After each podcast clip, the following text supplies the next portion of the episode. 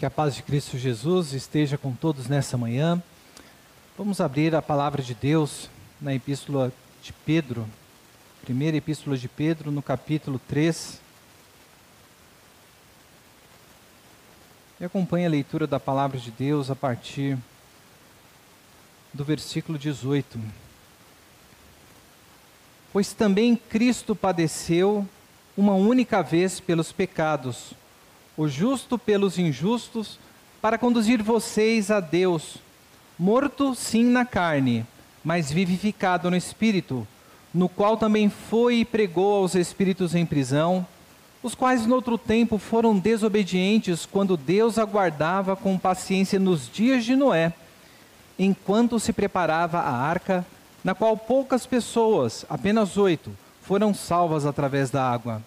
O batismo que corresponde a isso, agora também salva vocês, não sendo a remoção das impurezas do corpo, mas o apelo por uma boa consciência para com Deus por meio da ressurreição de Jesus Cristo, que depois de ir para o céu está à direita de Deus, ficando-lhe subordinados anjos, potestades e poderes.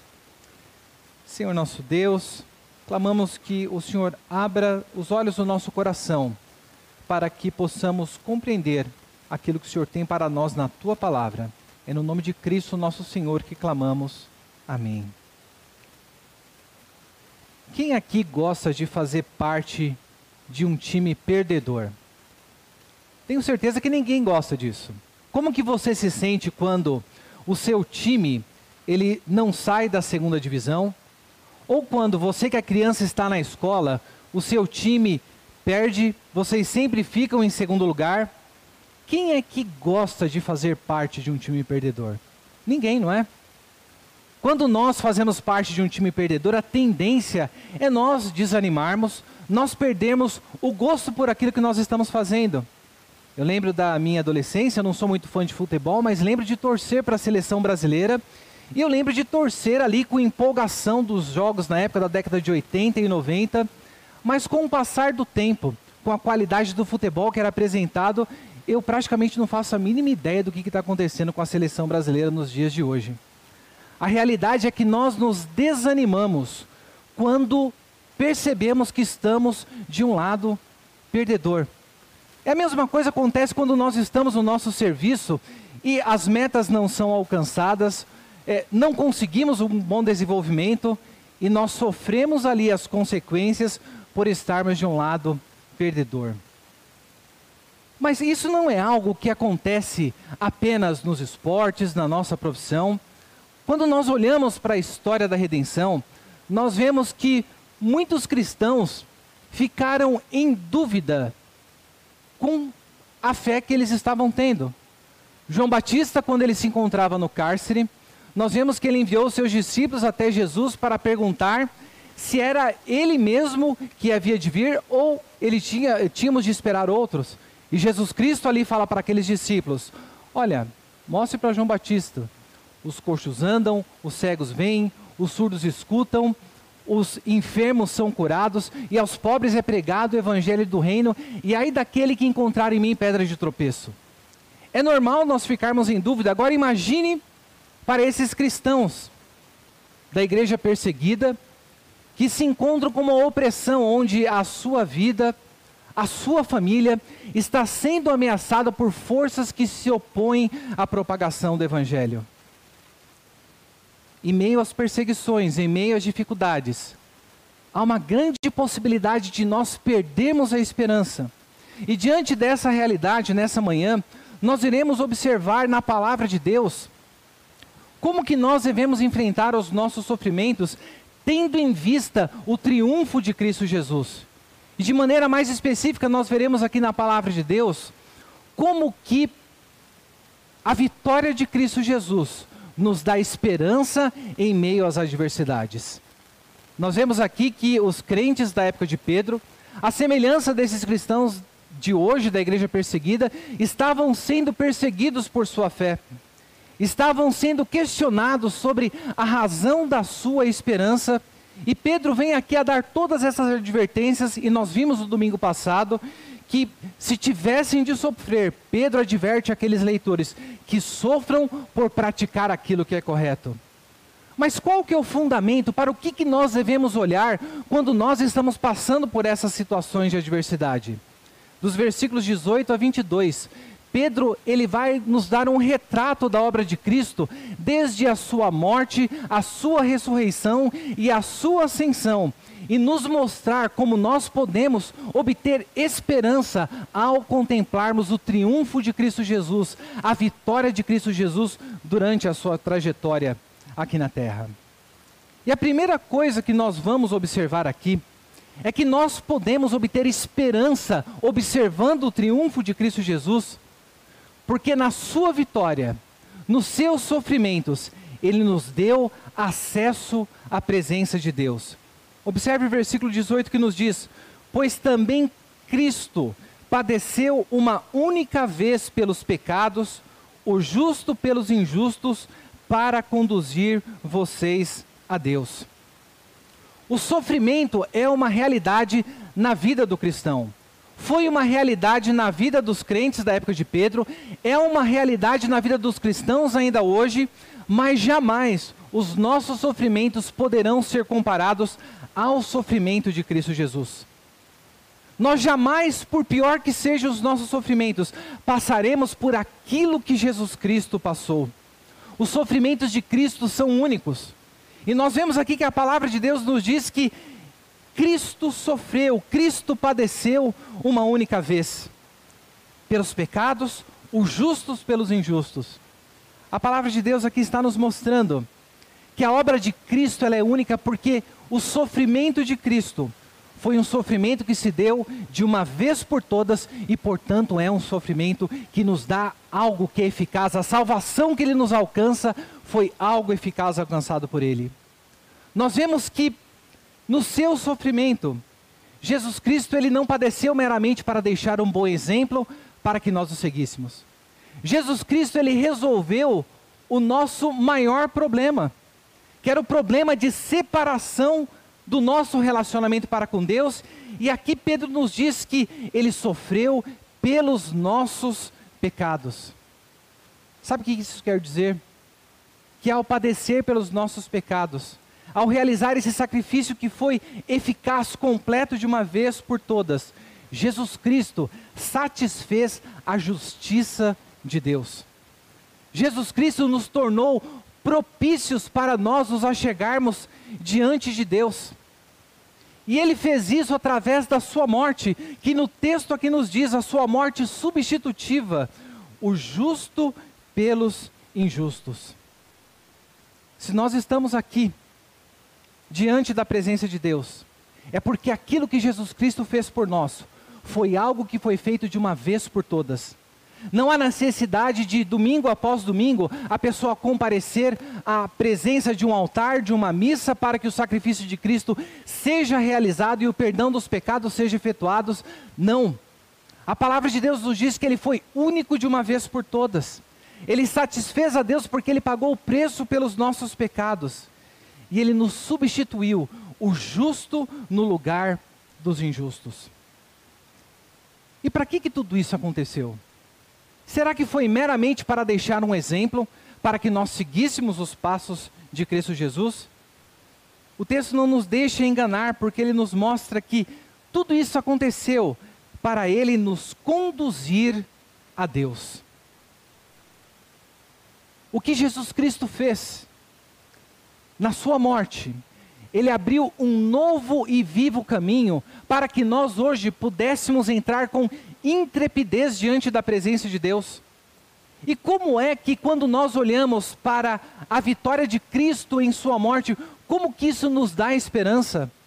A esperança que nos dá é que eu e você podemos ter certeza que hoje nós somos aceitos por Deus e quando nós clamamos, o nosso Senhor está pronto para nos escutar. A nossa relação para com Deus se torna uma relação amigável de um pai com filho, no qual nós somos aceitáveis a Ele e temos a certeza que diante dele nós encontraremos o favor que nós necessitamos. Nós estamos aqui no domingo da igreja perseguida. Muitos de nós não temos noção do que está acontecendo. Nós não vivenciamos o que os leitores de Pedro vivenciaram. Nós não estamos vivenciando o que os cristãos no oeste da África estão vivenciando. Mas uma coisa que nós temos certeza é que nós fazemos parte deste mesmo corpo. E por fazermos parte desse mesmo corpo, nós também temos acesso pleno diante da presença de Deus. Isso deve nos encher de esperança, porque nós precisamos saber que se temos acesso diante da presença de Deus, o que nós precisamos fazer é entrar com intrepidez, para buscar graça, para buscar o socorro que nós necessitamos em momento oportuno. Nessa manhã a palavra de Deus ela nos convoca a fazermos uso disso que Cristo conquistou para nós. Jesus Cristo triunfou, não apenas para que nós ficássemos sentados no banco da igreja, Jesus Cristo triunfou para que nós pudéssemos ter comunhão plena com Deus. E quando nós olhamos para a realidade do mundo e vemos que a igreja de Cristo sofre, o nosso dever é o dever de, como filhos, e como irmãos desses nossos irmãos que estão, que estão sofrendo, precisamos adentrar diante da presença de Deus e clamar para que o Senhor tenha misericórdia. E clamar para que Deus venha dar vitória à igreja que está sendo perseguido. E clamar para que esses irmãos venham receber do amor de Deus derramado pelo Espírito Santo em seus corações, para que eles possam perseverar. Porque o Cristo que sofreu, que padeceu de uma vez por todas, que padeceu pelos pecados, o justo pelos injustos, ele fez isso para conduzir-nos a Deus, para que tivéssemos acesso pleno diante da presença de Deus. E tudo o que precisamos fazer é fazer uso deste caminho novo e aberto que foi colocado diante de nós. Não apenas hoje, mas amanhã, pelos próximos dias, Achegue-se diante da presença de Deus. Clame pela igreja que está sendo perseguida. Você está passando por dificuldades, por sofrimentos e sendo perseguido e sofrendo as consequências de ser cristão. Se achegue diante da presença de Deus. As pessoas não estão te ouvindo.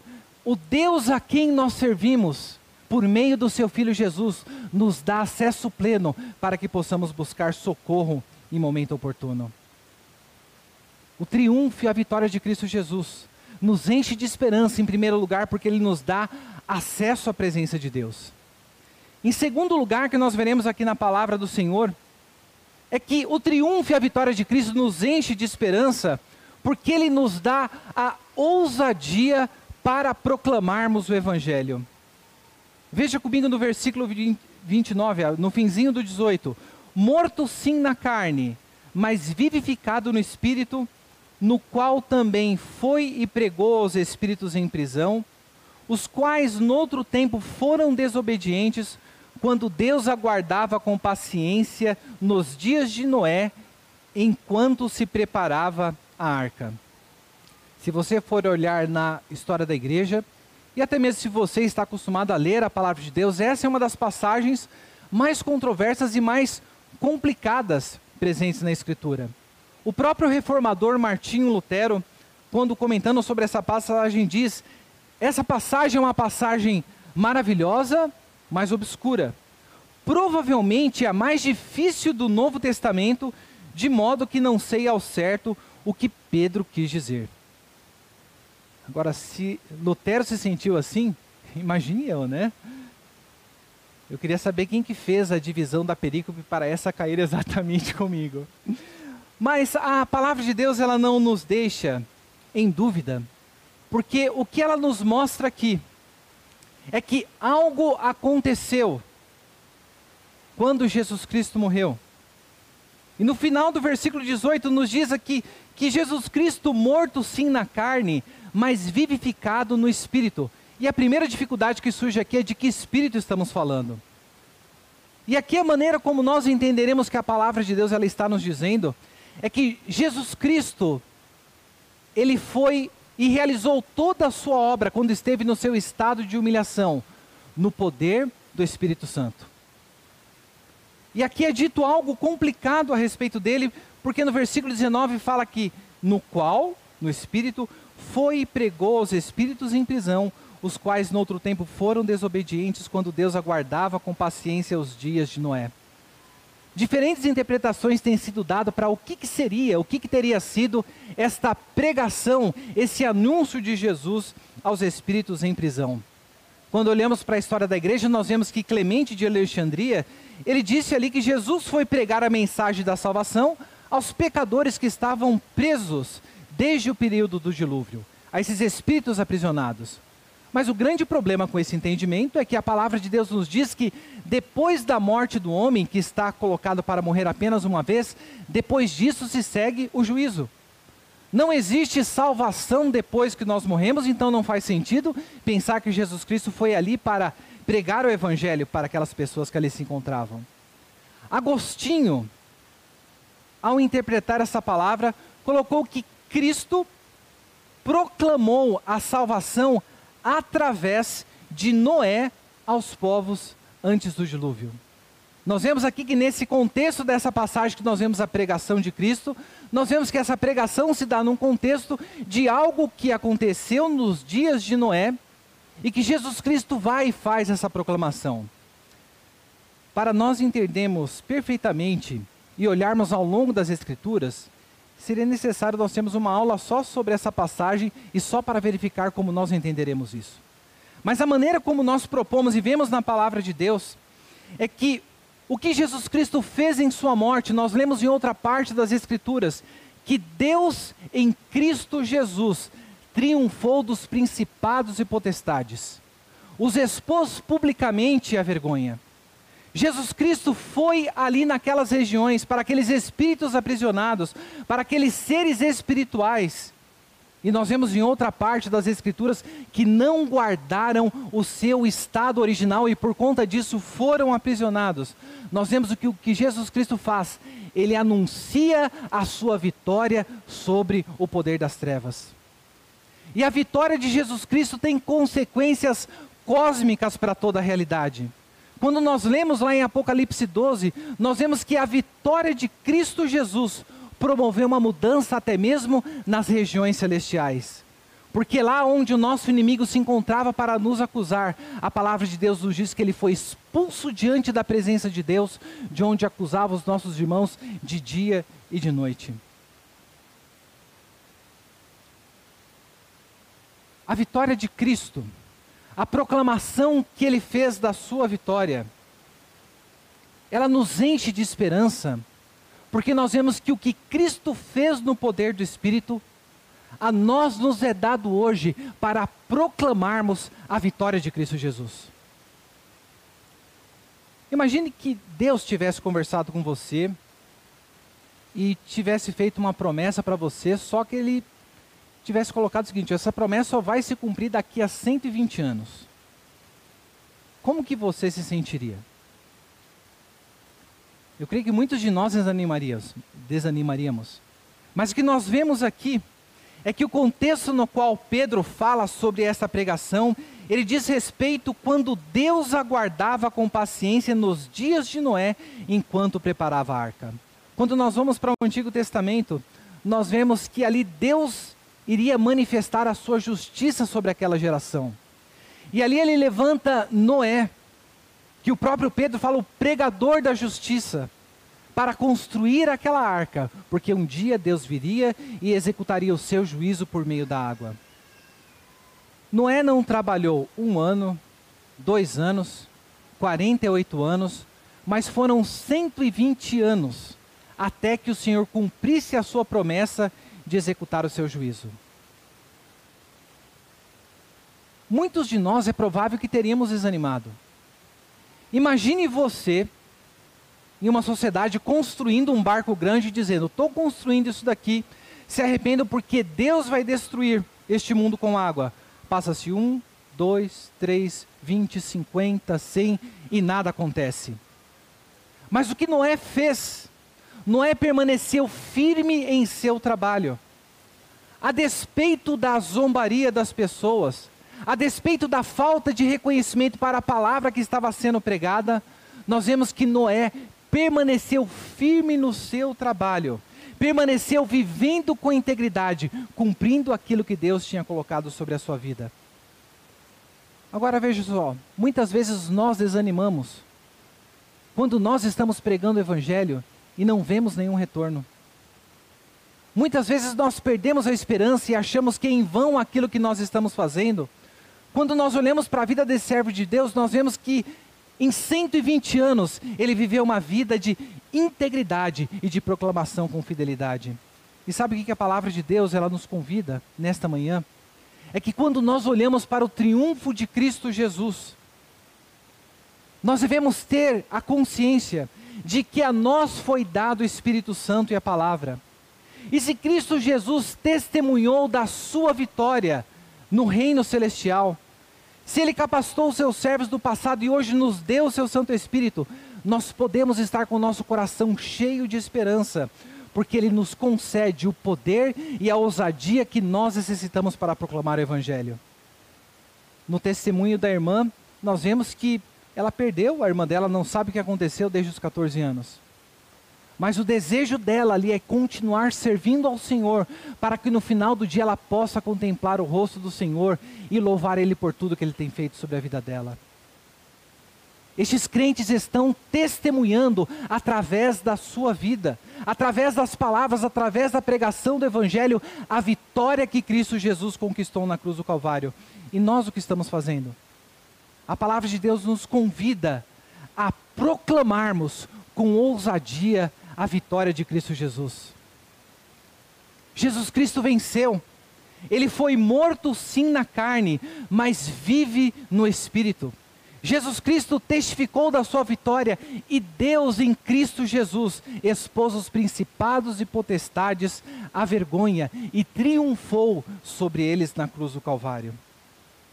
Eu e você fazemos parte do lado vencedor. Qual é a mensagem que nós temos proclamado? Nós temos vivido com integridade a fim de que o nosso viver testemunhe da nossa boa consciência para com Deus? Nós temos proclamado com fidelidade a palavra que Deus tem colocado sobre nossas mãos? Porque se nós desejamos experimentar essa esperança, nós devemos tirar os nossos olhos da situação e voltar os nossos olhos para o Cristo triunfante, porque quando olhamos para Ele, nós vemos em primeiro lugar que nós recebemos acesso à presença de Deus. Nós vemos em segundo lugar que nós recebemos ousadia para proclamar a mensagem do Evangelho. Em terceiro lugar, nós vemos aqui a partir do versículo 20, no fim do versículo 20, que nós recebemos esperança do Senhor quando nós olhamos, contemplamos o triunfo de Cristo, porque em terceiro lugar ele nos dá o livramento do juízo vindouro. No final do versículo 20, nós vemos ali, na qual poucas pessoas apenas oito foram salvas através da água. O batismo que corresponde a isso, agora também salva vocês, não sendo a remoção das impurezas do corpo, mas o apelo por uma boa consciência para com Deus por meio da ressurreição de Jesus Cristo. Aqui, no contexto histórico, Pedro volta os olhos para aquele evento, para a família de Noé, na qual, na qual Noé e sua esposa seus três filhos e suas esposas entraram em uma arca e diante daquela geração, apenas oito pessoas foram salvas por meio da água. Mas como que eles foram salvos? Nós vemos que ali na arca, Deus ao enviar o seu juízo através da água, ele preservou o seu remanescente e ele trouxe o livramento e salvou Noé daquela geração perversa. Por meio do dilúvio, Deus salvou aquela geração perversa ao fazer a, a, separação entre os reprovados e entre aqueles que faziam parte do seu corpo. E nós acabamos de testemunhar aqui há pouco o sacramento, a realização do sacramento do batismo. E no versículo 21, aqui nos fala que o batismo corresponde a isso, o batismo corresponde a esse livramento pelas águas do, do dilúvio. E qual que é a comparação? Qual que é o tipo que está sendo apresentado? O dilúvio, por meio das águas, separou Noé e a sua família do mundo perverso da sua época. Nós, quando somos batizados, nós recebemos o símbolo do pacto da graça. O símbolo do pacto que denota a nossa separação do presente mundo e do mundo perverso. Diante da complicação, há mais uma aqui que trouxe confusão para pessoas que não olharam a palavra de Deus na sua inteireza. E nós vemos que dentro do catolicismo romano, quando uma criança ela é batizada ou quando um adulto ele é batizado, o que acontece no momento do batismo? Acontece uma regeneração batismal. O ato de derramar a água pelo sacerdote sobre a criança e o adulto transforma aquela pessoa no seu ser de modo que justiça é infundida sobre a vida daquela pessoa.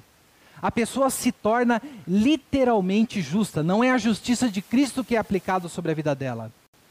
É por isso que os católicos, muitos, batizam seus filhos, porque uma pessoa que não é batizada, ela está fora da igreja. E se ela está fora da igreja e morreu não batizada e não recebeu a extremunção, ela vai para o inferno. Não há salvação para ela. Mas o que Pedro vem aqui a nos mostrar é que o batismo que simboliza esta salvação do meio das águas, o batismo que simboliza o pacto da graça, o nosso livramento do juízo vindouro de Deus, ele nos mostra que ele não se trata da remoção da impureza do corpo. Não se trata de algo que era externo. O erro do pensamento de entender que o batismo é algo que salva e que elimina os pecados é o mesmo erro que o povo do Antigo Testamento pensava sobre a circuncisão, ao achar que pelo fato de simplesmente ser circuncidado fazia com que aquela pessoa fizesse parte do povo de Deus. Mas o que a palavra de Deus ela está nos mostrando é que o batismo nos salva no sentido de por uma boa consciência para com Deus por meio da ressurreição de Jesus Cristo. O pastor fez algumas perguntas para os pais. E se fossem pessoas adultas, teriam sido feitas para essas pessoas. A palavra que é colocada aqui, que Pedro nos diz, deste apelo por uma boa consciência, diz respeito à fala, à afirmação que o cristão, diante daquilo que está sendo apresentado a ele, de fazer parte da comunidade da aliança, ele diz sim, estar consciente e de que fará uso de todos os meios de graça estabelecido pelo Senhor para viver uma vida com uma boa consciência para com Deus. Veja, aqueles crentes estavam sendo perseguidos. E é provável que muitos deles, diante da perseguição, viessem a negar a Cristo Jesus. A eficácia do batismo ela se dá não por aquilo que foi realizado externamente, mas era necessário uma boa consciência daqueles que estavam diante da presença de Deus, porque isso se dava por meio da ressurreição de Jesus. O batismo nos salva e nós sabemos que nós somos salvos pela fé unicamente em Cristo Jesus. Quando lemos na Confissão de Fé de Westminster, nós vemos que o batismo é um sacramento do Novo Testamento, instituído por Jesus Cristo, não só para solenemente admitir na igreja visível a pessoa que é batizada. O que foi realizado aqui não foi meramente um rito marcando a entrada desta pessoa. Mas a confissão continua a nos dizer, mas para servir-lhe de sinal do selo do pacto da graça. Este símbolo este selo do pacto da graça, o que, que ele está? Quais são as promessas que estão ali presentes? Ele é um símbolo, um selo da nossa união com Cristo Jesus, da nossa regeneração, da remissão dos nossos pecados e da nossa consagração a Deus por meio de Jesus Cristo, a fim de andar em novidade de vida. Sabe o que o batismo diz a respeito de nós? O batismo aponta para a nossa identificação com Cristo Jesus. O batismo aponta para a nossa identificação com os sofrimentos de Cristo Jesus. Mas não apenas o sofrimento, porque da mesma maneira como Jesus Cristo sofreu, morreu e ressuscitou, se nós estamos unidos a Ele, nós também ressuscitaremos. O caminho para a glória, ele passa pelo vale do sofrimento. Jesus Cristo foi glorificado. Jesus Cristo ressurgiu, mas Jesus Cristo sofreu, padeceu e morreu. E quando nós estamos aqui diante da presença de Deus, quando nós fazemos justiça a este símbolo que foi colocado sobre nós do pacto da graça, nós nos apropriamos da bênção de Cristo e testificamos em nosso viver que estamos unidos a Cristo Jesus pela novidade de vida. E sabe qual a consequência para a nossa vida? Nós somos livres do juízo vindouro. Da mesma maneira como Noé e sua família foram livres na arca por meio das águas do dilúvio, nós também, por meio da nossa união com Cristo Jesus, nós seremos salvos do juízo dos últimos tempos que o Senhor lançará sobre a humanidade. E sabe por que isso nos dá esperança? Porque eu não sei se você tem esse sentimento. Muitas vezes, quando eu vejo situações da igreja perseguida, às vezes dá vontade de fazer justiça com as próprias mãos. Às vezes nós queremos tomar as coisas como se nós tivéssemos algum poder, mas o que a palavra de Deus nos diz é que a vingança, ela pertence ao Senhor. E ainda que estes grupos terroristas, ainda que a sociedade se oponha e persiga a igreja de Cristo, haverá um dia quando o Senhor virá, ele virá e executará o seu juízo sobre toda a humanidade. E essa deve ser a nossa esperança de que a vingança pertence ao Senhor e que nós fomos salvos e livres do juízo final. E por fim, terminando o texto, a vitória e o triunfo de Cristo Jesus, ele nos enche de esperança, porque ele nos dá a certeza de que nós estamos do lado vencedor. Lembra lá do começo que eu comecei falando que quem é que gosta de estar do lado perdedor? Mas às vezes parece que na nossa vida cristã, parece que nós estamos do lado perdedor. Às vezes nós nos sentimos como João Batista, és tu mesmo aquele que havia de vir ou temos de esperar outro?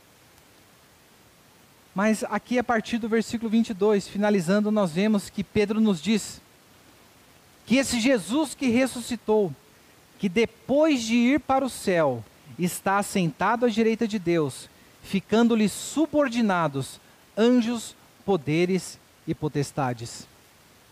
Pedro nos falou sobre a morte de Cristo Jesus. Ele nos fala sobre a ressurreição e o privilégio que nós desfrutamos do batismo. E aqui no versículo 22 ele fala sobre a ascensão de Cristo ao céu. E qual que é a implicação disso para a nossa vida? A implicação é que por Cristo ter ascendido ao céu, ele está em uma posição de honra. Ele não está mais em seu estado de humilhação, mas ele está regendo as nações com o cetro de ferro. Ele está sentado à direita de Deus Pai. E quando nós olhamos para toda essa oposição para com o reino de Deus, com toda a oposição maligna para contra a igreja, nós vemos aqui que os ataques do dragão, que em Apocalipse 12 nós vemos que foram direcionados para aqueles que têm os mandamentos de Deus e guardam os testemunhos de Jesus. Nós vemos que este dragão, pela vitória de Cristo Jesus, ele está subordinado àquele que tem todo o poder sobre o céu e a terra. Porque Pedro nos diz que ficou-lhe subordinado anjos, principados e potestades. Meus irmãos, Igreja de Cristo, quando nós voltamos os nossos olhos para Cristo, quando nós desenvolvemos uma visão elevada de quem Jesus Cristo é, nós começamos a desfrutar de uma vida mais plena diante da presença do Senhor. Nós começamos a desfrutar do nosso acesso. E por conta disso chegamos com intrepidez para clamar ao nosso Senhor. Nós temos ousadia para pregar o Evangelho, porque nós sabemos que o reino das trevas não pode fazer oposição a nós ainda que tirem a nossa vida, nós temos a fé e a certeza de que um dia nós seremos ressuscitados e Jesus Cristo trará a sua vingança e derramará a sua ira sobre aqueles que nos perseguem. Nós nos enchemos de esperança que nós seremos livres do juízo vindouro. E o símbolo do batismo, do pacto da graça que é aplicada sobre nós, dá o testemunho disso sobre nossa vida. E nós temos a certeza de que, por mais perseguida que a igreja seja, nós estamos do lado vencedor, porque é o Senhor a quem nós servimos, nesse momento, está reinando, triunfando à direita de Deus Pai e tem todo o reino espiritual e toda a humanidade debaixo da sua autoridade e debaixo do seu poder.